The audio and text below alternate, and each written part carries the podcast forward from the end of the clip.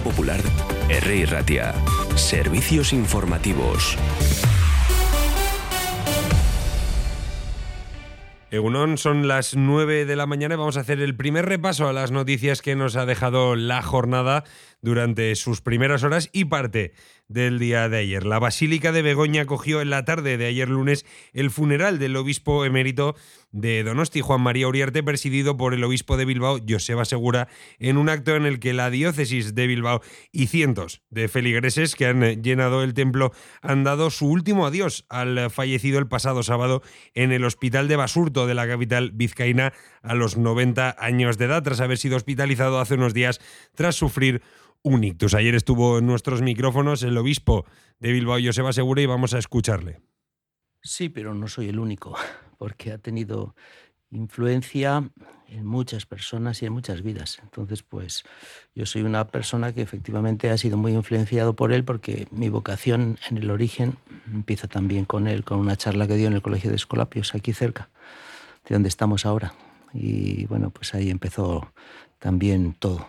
Pero ya digo, no soy el único, hay muchas personas que le han conocido, que en un momento determinado o a lo largo de un cierto tiempo han sido acompañadas por él, a los que ha animado, a los que ha ayudado a discernir y tomar decisiones en la vida. Por eso, no solamente como persona institucional o como, digamos, eh, representante de la Iglesia o como alguien que ha participado en determinadas cosas eh, importantes o que la gente valora, sobre todo en la relación personal, Juan María ha sido un grande.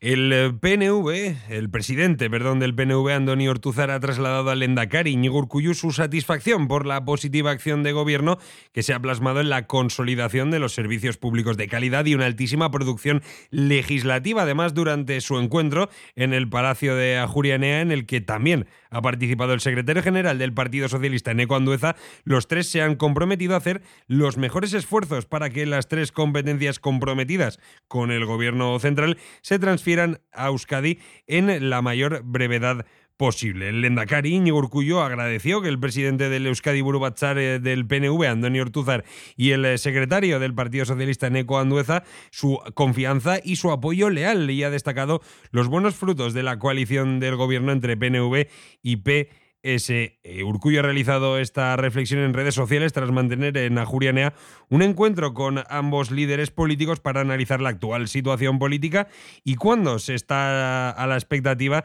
de que el Endacari anuncie la fecha de las elecciones vascas sobre la que todavía no se ha pronunciado respecto a estas declaraciones. El coordinador general de Euskal Herria Bildu, que acabáis de escuchar junto a Coldo Campo Arnaldo Tegui, ha pedido al Lendakari Íñigo Urcullu que deje de jugar a la gallinita ciega con la fecha de las elecciones autonómicas vascas, porque todo el mundo sabe que las elecciones van a ser probablemente en abril, y le ha instado a despejar cuanto antes esa incógnita. En una rueda de prensa celebrada en Donosti, ha realizado esta reflexión en torno a la fecha de las elecciones vascas y cuestionado por si cree que el Lendakari se está demorando demasiado en anunciarla, ha indicado que si dice que está tardando demasiado, tardará más, y si dice que está tardando poco, probablemente lo haga. Vamos ahora con el apunte económico de la mano de BBVA. BBVA patrocina la información bursátil que les ofrecemos a continuación. Con la app de BBVA tienes toda la información para decidir mejor en temas de inversión y ver a diario cómo evoluciona tu dinero. La Inspección de Trabajo ha realizado este lunes balance de su labor el año pasado y de toda la legislatura ante la inminente convocatoria de elecciones. Así ha destacado que en los últimos cuatro años ha logrado transformar 33.600 contratos indefinidos a jornada completa, un 38% de todos los revisados, según ha destacado la viceconsejera de Trabajo, Elena Pérez Barredo, y la responsable de inspección, Iciar González. El año pasado se controlaron 18.600 contratos y se transformaron 5.000 en indefinidos a tiempo completo. ¿Invierto? No invierto. ¿Invierto? No invierto.